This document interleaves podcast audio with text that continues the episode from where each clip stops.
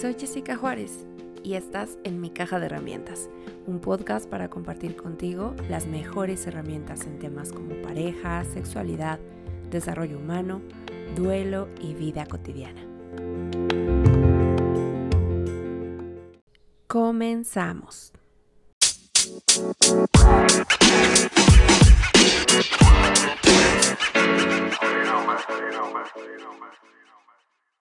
Vamos a empezar entonces. ¿Qué les parece si hacemos un repaso general otra vez de este eh, intro respecto a qué trata la teoría de los estilos del apego? Yo les platicaba la semana pasada que esta teoría surge justificando estos estilos de apego en los adultos desde la niñez. Nosotros cuando somos niños empezamos desde bebés a generar apego. Es necesario, es indispensable que generemos apego porque gracias al apego es que garantizamos nuestra supervivencia en el mundo. Somos de los pocos mamíferos que tardamos muchísimo tiempo en poder ser autónomos en lo que respecta a sobrevivir por nuestra cuenta, a diferencia de otros eh, mamíferos en el planeta. Y eso provoca que entonces tengamos esta idea de amor romántico con la idea de un sistema de apego activado, que era lo que pasaba con el ansioso, una persona que tiene que perseguir, que todo el tiempo siente temor a que se le abandone, eh, que siente miedo a que eh, la otra persona le esté engañando o que se vaya, que le cambie por alguien mejor. Bueno, ya teniendo eso en cuenta, ahora vamos a platicar del estilo de apego evitativo o el estilo de, apego eh, evasivo. Y aquí va a pasar algo muy curioso porque es un enfoque contrario. Aquí estas personas van, ¿se acuerdan que decíamos, el ansioso va a tener un sistema de apego activado, como si todo el tiempo estuviera alerta, alerta con miedo a que su objeto de amor se vaya. Y aquí pasa al revés, aquí estamos hablando de un sistema de apego desactivado. Y por lo tanto, parte de las características o de la conducta de este perfil son personas que eh, desatan estrategias de desactivación. Es decir, que tienen ciertas conductas con la intención de apagar o desactivar ese peligro que ellos ven en el apego. Una persona evasiva o evitativa creerá que el apego es malo y puede venir por experiencias previas que tienen que ver con decepción, con abandono, con ausencia. En realidad se trata de personas que igual no la han pasado bien y a lo mejor se pudo haber reforzado esta idea con el paso del tiempo, a lo mejor en etapa escolar fueron eh, hombres o mujeres que cuando eran niños o cuando eran adolescentes sufrieron bullying o algún tipo de acoso escolar, que están como más comprada la idea de que eso, que no pueden confiar en otros, que las personas humillan, que las personas se burlan, que las personas critican, que no son de confianza y entonces pues mejor no abro mi corazoncito porque corro muchos más riesgos eh, que si me quedo así. Sin embargo, si tú te identificaste con el estilo de apego ansioso, tienes que entender que a pesar de que el estilo de apego evitativo es alguien que igual no la pasó bien y no entendió muy bien qué era el amor, no significa que tu deber sea rescatarle. Y eso debe quedar bien claro. Ya medio lo mencionaba yo la semana pasada. Hay mucha incidencia y reincidencia en que un estilo de apego ansioso se vincule con un estilo de apego evitativo. Pareciera que estos contrarios se atraen, pero ya platicábamos que hay muchas circunstancias para que eso suceda. Lo importante ahora es que tú puedas entender mejor cuáles son tus características de apego, que identifiques cuál es ese perfil con el que tú te relacionas con las personas y que una vez sabiéndolo puedas tomar la responsabilidad de ello y hacer los cambios que necesites hacer y trabajar en esto para ser más feliz. Porque acuérdate que yo te lo he platicado siempre, esto del amor no debe ser drama, no debe ser pelea, no debe ser jaloneo. No, no es ese cuento. El amor debe traerte paz mental, te debe dar seguridad, tranquilidad, serenidad. Ese es un amor seguro y ese es al que le deberíamos estar tirando. Y cuando nosotros nos permitimos este juego con el evitativo del estire y el afloje, de igual y no conoce el amor, pero yo le voy a enseñar que el amor es posible, conmigo va a ser diferente, es que sí me quiere, pero le cuesta trabajo demostrarlo, o sea, es que sí, ya me ha dicho que me quiere, nada más que pues a él le gusta su espacio o a ella le gusta su espacio. Mm, yo tendría mis dudas. A lo mejor es un estilo de apego evitativo y solo estás persiguiendo algo que nunca vas a poder alcanzar. La idea de eh, que tú conozcas estos perfiles es que tengas esa información que te dé poder y que te permita decidir si sigues o no invirtiéndole tiempo, dinero y esfuerzo a una relación en donde no persiguen los mismos objetivos. Bueno, ¿cuáles son estas estrategias de desactivación que aplican los eh, del estilo evitativo? La idea de que no están preparados para una relación formal o para el compromiso. Y es una idea falsa porque irónicamente siguen en la relación de pareja.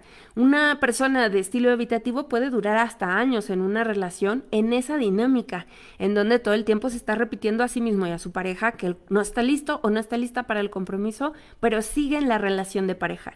Y ahí medio se contradice un poco, ¿no? Y lo único que hace es provocar más ansiedad y confusión en la otra persona, porque como permanece en la relación, le hace pensar que hay esperanza de que sí se dé una dinámica formal, pero eh, verbalmente sigue asumiendo que esa no es la dinámica o que ese no es su interés y eso hace bien complicada la situación. Eh, y recordar algo bien importante, si tú eres alguien que se empieza a identificar con esto que estoy describiendo del estilo de apego evitativo, entender que el compromiso no es algo a lo que le debas tener miedo. Compromiso no es eh, esclavitud, compromiso no es casarte, compromiso no es nada malo. El problema es que a lo mejor generaste un concepto negativo del compromiso. Comprometernos con la otra persona es aceptar una relación en donde podemos aportar y también recibir, en donde nos involucramos y nos hacemos responsables también de nuestros actos, donde la pasamos bien, donde estamos a gusto y disfrutamos juntos, donde nos adaptamos a los proyectos en común. Y eso es el compromiso. Tenerle miedo es tener una concepción errónea de lo que implica vincularse, generar apego y generar dependencia, que es necesaria. El problema es cuando vivimos en una codependencia y entramos en una relación enfermiza. Pero la dependencia y el apego son importantes. Otra cosa muy importante es, o otra característica que se da muy común en este estilo de apego, es que el evitativo se fija más en las imperfecciones. Son personas que se eh, sienten o le dan más prioridad a las cosas negativas. Empiezan luego, luego así, o sea, sí, es que sí me gusta, me cae muy bien, pero no, como que siento que, que no, porque eh, no tiene los mismos intereses que yo, o no, como que es muy cercano a, su mamá y siento que tiene mamitis. No, yo creo que no porque sus orejas están muy grandes. No, yo creo que no porque vive muy lejos. No, y, y entonces te la pasas inventando pretextos. Un evitativo pone mucha más atención en todas las imperfecciones más que en las cualidades. Y mira, todos tenemos imperfecciones, pareja perfecta no vas a encontrar. Lo que tienes que tener claro son tus negociables y tus no negociables. ¿Qué es indispensable para ti en la dinámica o en un vínculo de pareja? ¿Qué es indispensable que no pienso negociar o qué sí puedo ceder un poquito y que no es tan importante para mí? El problema con el evitativo es que incluso puede toparse con parejas maravillosas, con personas con grandes cualidades, pero termina saboteándolo todo porque se enfoca en los pequeños detalles que le da como más realce a las imperfecciones. Otra característica es que eh, sigan pensando en sus ex. Y miren que esta también es otra ironía. Porque algo que pasa con el evitativo es que está todo el tiempo incómodo, todo el tiempo diciendo por qué no es la persona ideal, siempre con esa sensación de que viene algo mejor a la vuelta de la esquina y que para qué se vincula o para qué se amarra ahí si a lo mejor viene algo diferente. Es que como que siento que es que no es la persona de mi vida, pero es siempre esa sensación.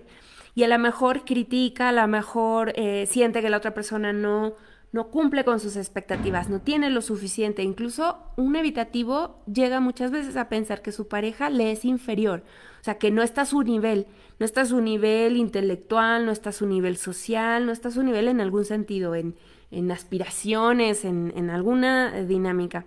Y luego se rompe la relación y cuando se termina esa relación, entonces ahí despierta el evitativo y dice, es que esa persona era tan maravillosa, lo daba todo por mí, me aguantaba todo, era tan lindo, era tan cariñoso y entonces lo extraño. Creo que era la mejor pareja que he tenido hasta este momento, no debía haberlo dejado ir y eh, cae en un círculo de entradas y salidas en donde vuelve a buscar a la persona y si luego además la expareja era una persona ansiosa, bueno, pues entonces seguramente en estilo de apego ansioso va a decir, sí, sabía que ibas a reflexionar y que ibas a darte cuenta que me amabas regresan y otra vez empieza, a lo mejor tienen ciertos momentos plenos y otra vez empieza, necesito mi espacio, necesito mi independencia, necesito mi libertad, otra vez veo las imperfecciones porque regresé con esta persona, ya sabía yo que por aquí no era y vuelves a terminar.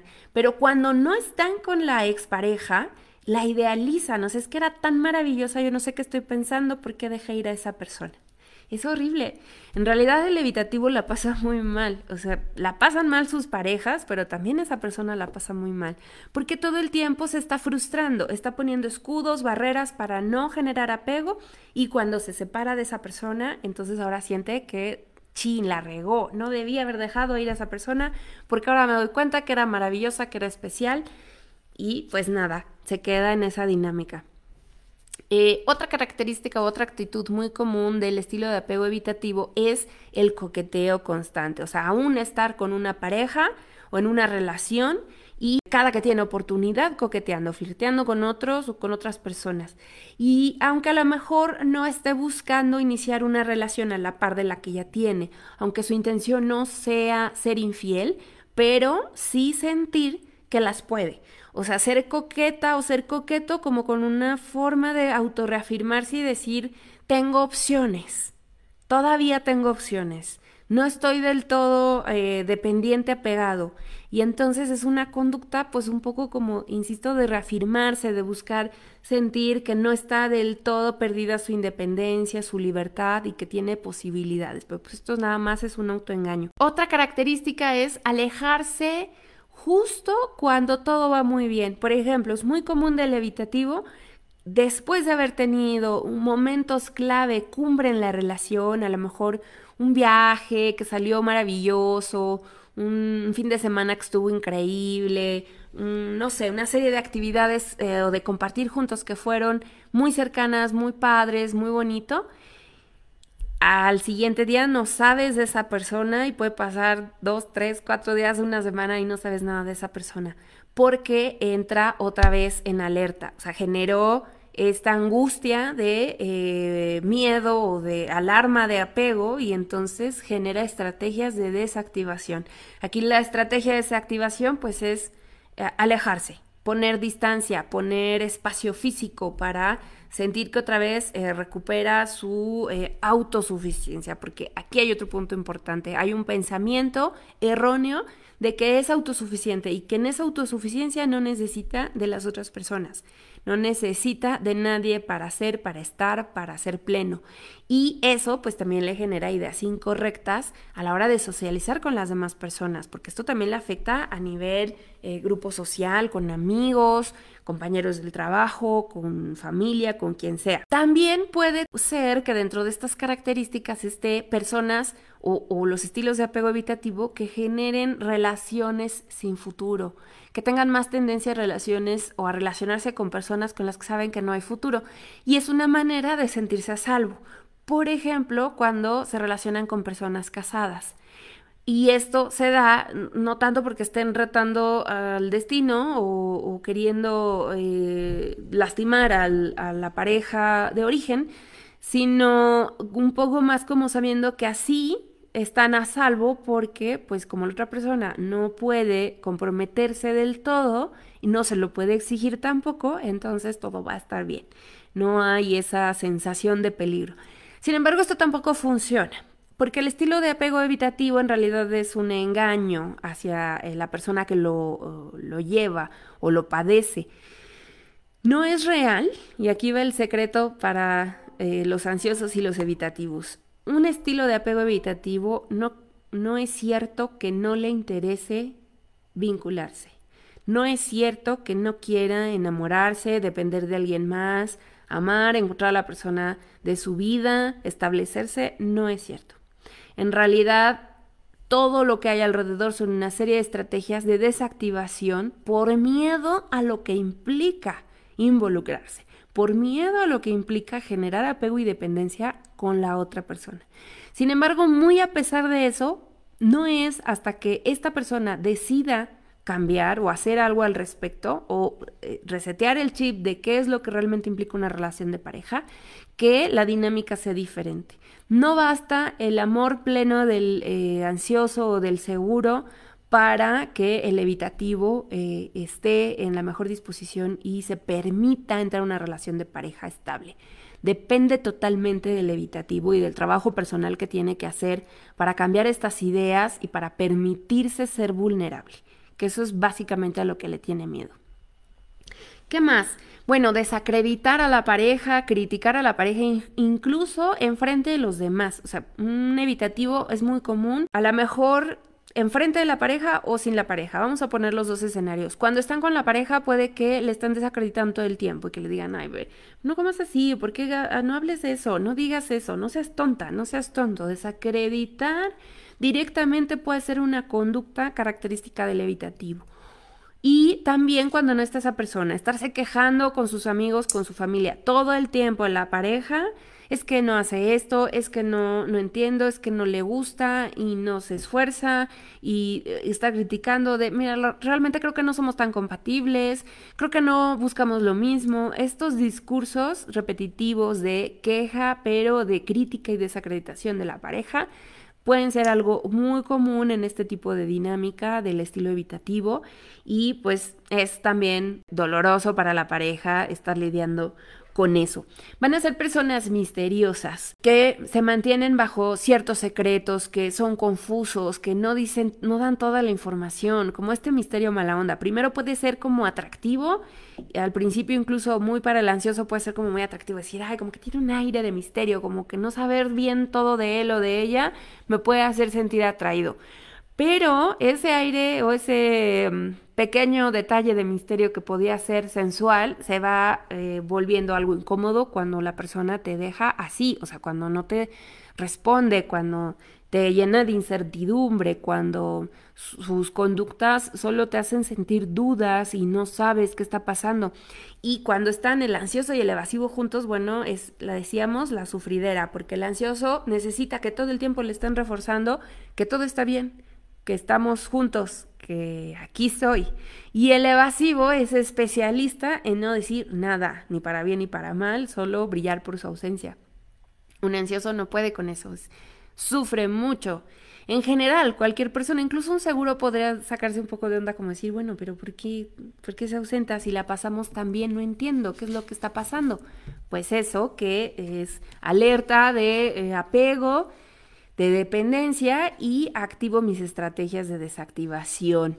Puede que también eviten la proximidad física como una forma de, o sea, no, no te quiero ver todos los días, ya eh, hablemos entre semana, hablemos una vez a la semana, vamos a vernos los fines de semana nada más o cada 15 días, porque tengo mucho trabajo, porque tengo muchas cosas que hacer, por, el pretexto que sea, pero muchas veces la intención es poner cierta distancia física que les permita pues no eh, sentirse necesitados de la otra persona, generar como ese desapego y que no corran ningún tipo de riesgo.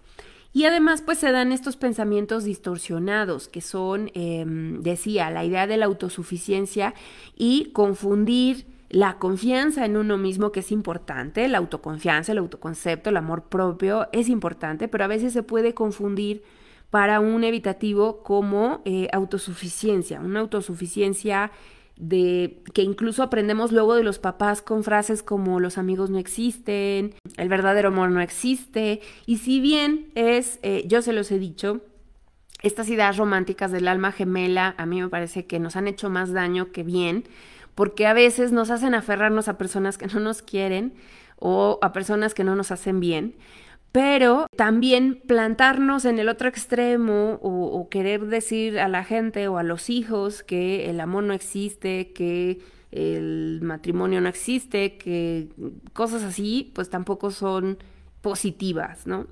La idea es entender que el amor sí y, el matrimonio sí pueden existir, que sí pueden ser exitosos y que si estos no son exitosos tampoco se va a acabar el mundo. Esa es la única diferencia. No clavarnos en la idea de que hasta que la muerte nos separe, si la relación no es buena, si es más sufrimiento que otra cosa, o si ya no soy feliz, pero tampoco pensar que porque me fue mal en la feria, entonces nada de esto existe y nada de esto sirve y cancelen todo. Así que eh, puede haber eh, esta actitud del evitativo de confundir la autosuficiencia, que es importante, con ideas de eh, no necesitar a nadie más, no necesitar el amor, no necesitar la pareja, no necesitar estabilidad. Y pues eso es un error. No, por lo tanto, van a ser personas que no piden ayuda. Por ejemplo, en la consulta em, es más común que me lleguen personas de perfil ansioso que de perfil evitativo, porque justamente como son personas autosuficientes, es más difícil que reconozcan que necesitan ayuda y por lo tanto pues no, no llegan tan fácil a consultorio a menos que lleguen llevados de la mano por la pareja que suele ser más el ansioso. Que esa es una gran ventaja del estilo de apego ansioso, que son personas que por lo menos son más abiertas en el sentido de eh, eh, escuchar, de buscar ayuda, de reconocer cuando algo se les sale de las manos. Y el evitativo no, el evitativo es más cerrado, es más esta idea perfeccionista o de creer que tiene el control absoluto y que lo puede resolver y que no necesita ayuda de nadie más. También esto le hace un poco más egoísta, concentrarse más en las necesidades propias que en las de la pareja, que de los amigos, de la familia, de quien sea. Tiende a ser una persona que primero se pone a sí misma. Y les digo, eh, se lleva como al extremo esta idea del amor propio, que es positiva, pero cuando la llevamos al extremo, pues es negativa, obviamente, porque eso nos aleja de los seres queridos, de las demás personas. Y nosotros somos seres gregarios que necesitamos relacionarnos con los demás, necesitarlos y que nos necesiten. Y si no tenemos este tipo de... Em, momentos vulnerables, no porque no los inventemos, sino porque realmente se den y tengamos la apertura para abrirnos a los demás y decir, no me siento bien, necesito ayuda, pues entonces perdemos mucho. Eh, también tienden a creer en estos pensamientos eh, distorsionados, tienden a creer que pues no es su problema, que es problema de la otra persona, pues es... Y en cierta medida tienen razón en el punto de decir, bueno, somos adultos, si tú te enamoras, es tu responsabilidad. Eh, tú gestiona tus emociones, yo gestiono las mías. Pero también es muy frío desde ese punto de vista querer eh, deshacer la responsabilidad que te toca en la relación de pareja y pues casi como de tu bronca, si me amas, que bueno, gracias, yo no. O si me ves como una persona con la que quieres pasar tu futuro, pero yo no, o no sé, o tengo miedo, y que lo más fácil en este pensamiento distorsionado sea aventarle la bolita a la pareja y decir, bueno, es bronca tuya. Yo no lo pedí, yo no quería esto y por lo tanto no es asunto mío. Eso también es un pensamiento evidentemente distorsionado. Y otra ironía en estos pensamientos distorsionados es un pensamiento que tienen sobre eh, aferrarse a la idea de la pareja ideal. Aquí también adolecen de lo mismo que el ansioso. ¿Se acuerdan que platicábamos de las influencias del cine y de estas ideas, eh, pues de eh, ideas románticas, pero más de la fantasía que de la realidad respecto al amor romántico? y que nos han hecho a veces creer que pues si este, eh, para el ansioso, creer que puede que ese sea su verdadero amor, y aferrarse y no querer dar oportunidad de darse cuenta que está con alguien que no le quiere, eh, que no va para el mismo lugar, que no está dispuesto a comprometerse, que no está dispuesto a entregarse a una relación, que no está disponible emocionalmente. Para el ansioso es muy difícil y ese es el daño que le hace esta idea de amor romántico. Y en el caso del evitativo, le hace daño la idea del amor romántico en, eh, esta creencia de la pareja ideal que va a encontrar que existe alguien allá afuera con quien va a ser un match perfecto, donde todo va a quedar, pero sí en su lugar. Y pues esa es una idea distorsionada del amor también, porque si bien podemos encontrar personas con las que tengamos una mejor filiación, afiliación, que podamos sentirnos más cómodos, más identificados, que tenemos más cosas en común, que hagamos una mejor conexión, no quiere decir que sea en todo, en absolutamente todo, que sea una pareja exacta, perfecta, hecha a la medida para mí, ideal. Eso no existe. Y es por eso que no toleran las imperfecciones. Y les es más fácil eh, exacerbar esos defectos, esos pequeños defectos que todos tenemos, y concentrarse en eso por una fantasía, un pensamiento distorsionado de la persona o de la pareja ideal, perfecta, maravillosa. Y de ahí este pensamiento que les decía al inicio, esta idea de decir es que, ¿y si el amor de mi vida todavía no llega? Estarse planteando todavía esas preguntas es lo contrario de lo que pasa con el ansioso, de, este es el amor de mi vida para siempre y no puedo ver a nadie más. Y el otro está pensando, ¿y si no es este y si hay alguien más? Y entonces tienen esta versión contraria, pero sobre una misma idea, la pareja ideal o de eh, esta alma gemela. Entonces los dos, eh, uno desde una cara y otro desde otra cara, están viendo o están generando un pensamiento distorsionado sobre esta idea romántica, la pareja ideal, que no existe para ninguno de los dos. Y que el ansioso tiene que entender que puede amar profundamente más de una vez, que puede haber más de una persona ideal para él o para ella. Y para el evitativo, entender que no existe una persona perfecta que haga match al 100%. Y eso es parte de los pensamientos distorsionados más difíciles con los que tiene que lidiar un evitativo, con esa dinámica de entender que pues no puede esperar, porque para empezar no somos perfectos.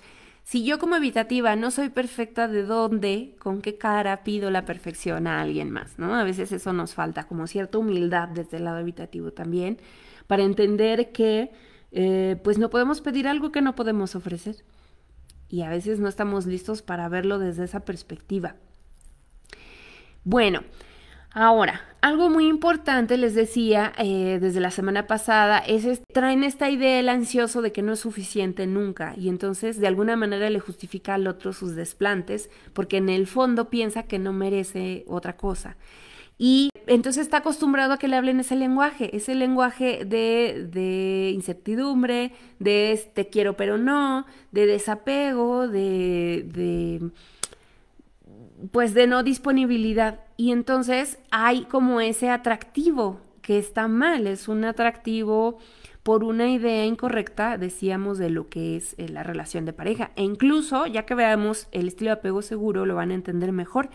Pero muchas veces para el ansioso, cuando tiene la oportunidad de relacionarse con una persona de estilo de apego seguro, lo deja ir porque se aburre, porque piensa que pues si no hay drama, no hay jaloneo, entonces esto no es amor. Si, si no estoy aquí llorando, no estoy sufriendo, no hace que yo eh, me sienta eh, angustiada, o, quiere decir que no me importa tanto y que no lo quiero tanto y que entonces yo creo que este no es el amor de mi vida. Se genera una idea incorrecta respecto a qué debería o no sentir en una relación de pareja y a veces cuando se topa con un eh, estilo de apego seguro, pues solo no son conscientes de ello y lo dejan pasar. Entonces es más común que el estilo de apego ansioso que no se sabe, que no sabe que lo es, siga persiguiendo evitativos como con esta idea de que los tiene que convencer de que es la persona más valiosa y que ahora sí, juntos podrán ser muy felices porque le va a enseñar a amar. Y pues eso no va a pasar. Y para el caso del evitativo, pues no va a ser match, un evitativo no va a hacer match con otro evitativo porque pues ese nivel de distancia y de ausencia no, no funciona, eh, no serían, si acaso serían amigos, pero no podrían ser pareja. Y el evitativo se lleva bien con el estilo de apego seguro, porque aquí tiene un poco más de paz, no se siente tan presionado, tan correteado, tan de decir, oh, ya, déjame respirar al ansioso.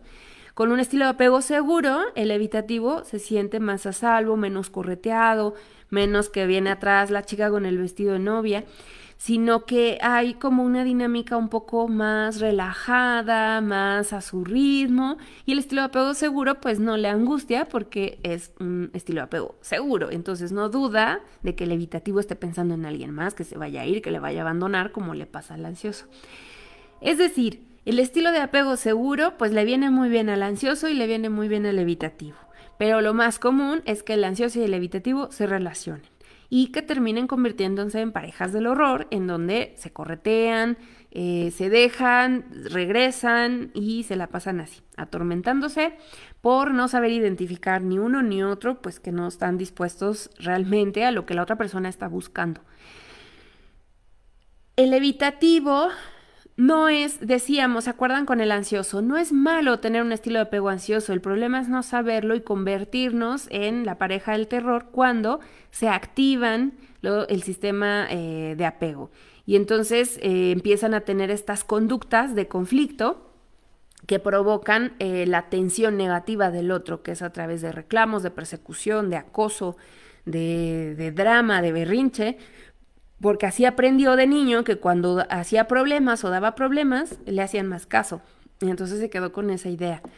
Cuando se despierta ese lado del ansioso es cuando podemos hablar de una característica negativa, pero por sí mismo el estilo de apego no es del todo malo, es decir, lo importante es reflexionar que se tiene ese estilo de apego para poder trabajar en ello y evitar caer en estas conductas eh, de conflicto, de control.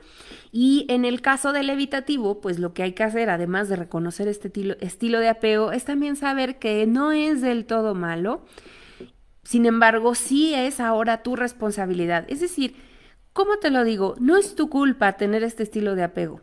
No es tu culpa. Yo te libero hoy de toda culpa. Si eres un estilo de apego ansioso, un estilo de apego evitativo, yo hoy te libero.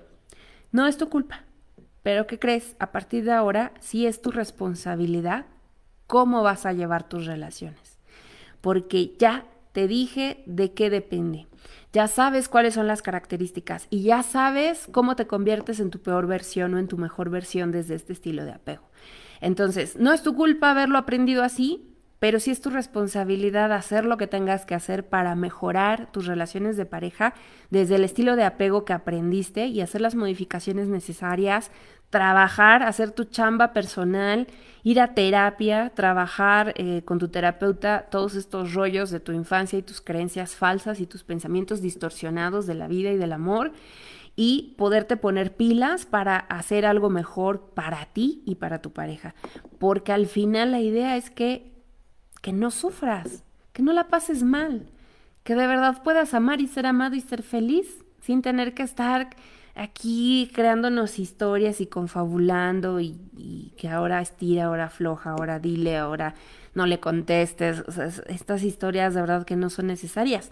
El problema es que hemos aprendido por la televisión, por la novela, por la serie, por la película, eh, enfocadas a, este, a esta idea incorrecta del amor, eh, romántico, pues que debe haber drama, si no, no tiene chiste.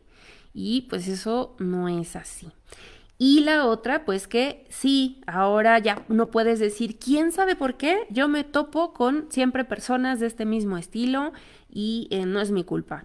No, bueno, ahora ya, porque ahora tú ya sabes cuál es tu estilo de apego, con quién no te conviene relacionarte y que empieces a identificar trabajar lo que te toca desde tu estilo de apego y empezar a identificar en los otros las personas con las que estás o las que te atraen o incluso haciendo este ejercicio pensando en tus relaciones previas, qué tipo de estilo de apego tenían para que entonces te haga más sentido por dónde te has venido tú también relacionando, qué es lo que con eh, qué estilo de apego te has inclinado más y cómo te ha ido en ese sentido y cómo a lo mejor ahorita te empieza a hacer también clic, decir, ah, claro, con razón hacía esto, con razón no me pelaba, con razón se iba, con razón estaba encima.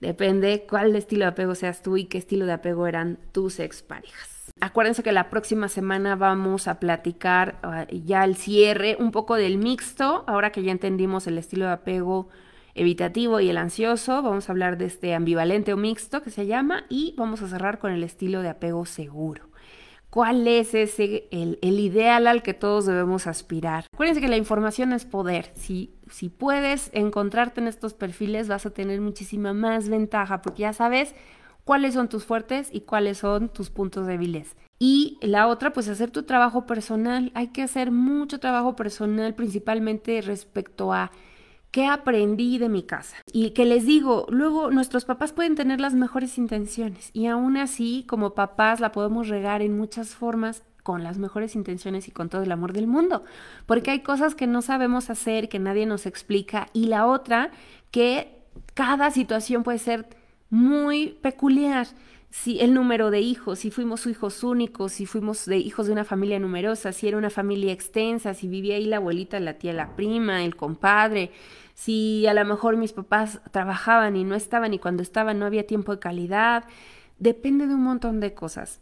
Pero hacer una retrospectiva de, de, quién era, cómo fue mi infancia, cómo fue mi relación de apego con mi mamá, con mi papá, con mi familia en general, qué aprendí de eso, cómo vi el amor en mis papás, cómo era su relación, mi papá cómo era ansioso, evitativo, seguro, cómo era mi mamá ansiosa, evitativa, segura. Y de ahí empezar a entender y desmenuzar un poco más a lo mejor cuáles son nuestros, nuestros modelos a seguir y que no estamos tomando los ideales y les digo, desde todo el amor y el respeto, nosotros podemos amar y estar eternamente agradecidos con nuestros padres por, lo, por todo lo bueno que nos dieron. Pero eso no significa idealizar que su relación fue perfecta, que fue maravillosa, para que nos haga sentir mejor, para que eh, nos sintamos cómodos pensando que venimos del amor. Pues no, no siempre. Muchas veces, muchos de nosotros nacimos porque fuimos hijos no planeados o antes del matrimonio, o que a lo mejor nuestros papás se quedaron juntos porque había otras idiosincrasias y otros valores en ese momento que se pegaban más a la religión y no eran felices. Y nosotros pudimos haber crecido creyendo que eso es el matrimonio y que esa es el amor y esa es la felicidad. Resumen, reconocer tu perfil, evitar a, los perfiles que eh, no son positivos para ti, y hacer tu propio trabajo personal.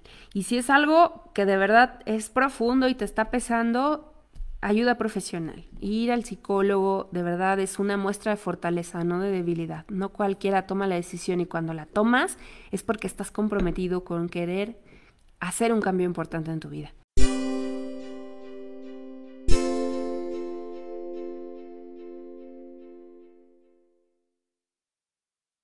Si este episodio te fue de utilidad, ayúdame compartiendo con familiares y amigos. Pasa la voz. Si deseas saludarme, escribirme, sugerirme temas o solicitar una consulta psicoterapéutica o una cita para acompañamiento tanatológico, date una vuelta por mi sitio web jessicajuárez.com. Para verme y escucharme durante las transmisiones en vivo, búscame como Jessica Juárez Oficial en mis cuentas de Facebook y YouTube Ahí podrás ser parte de los martes de diván a las 8 de la noche, hora Ciudad de México, en los que podrás participar, hacer comentarios, preguntas y contarme también tus historias y anécdotas.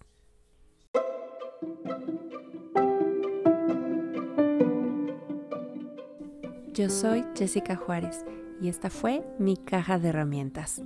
Gracias por escucharme. Te espero la próxima semana.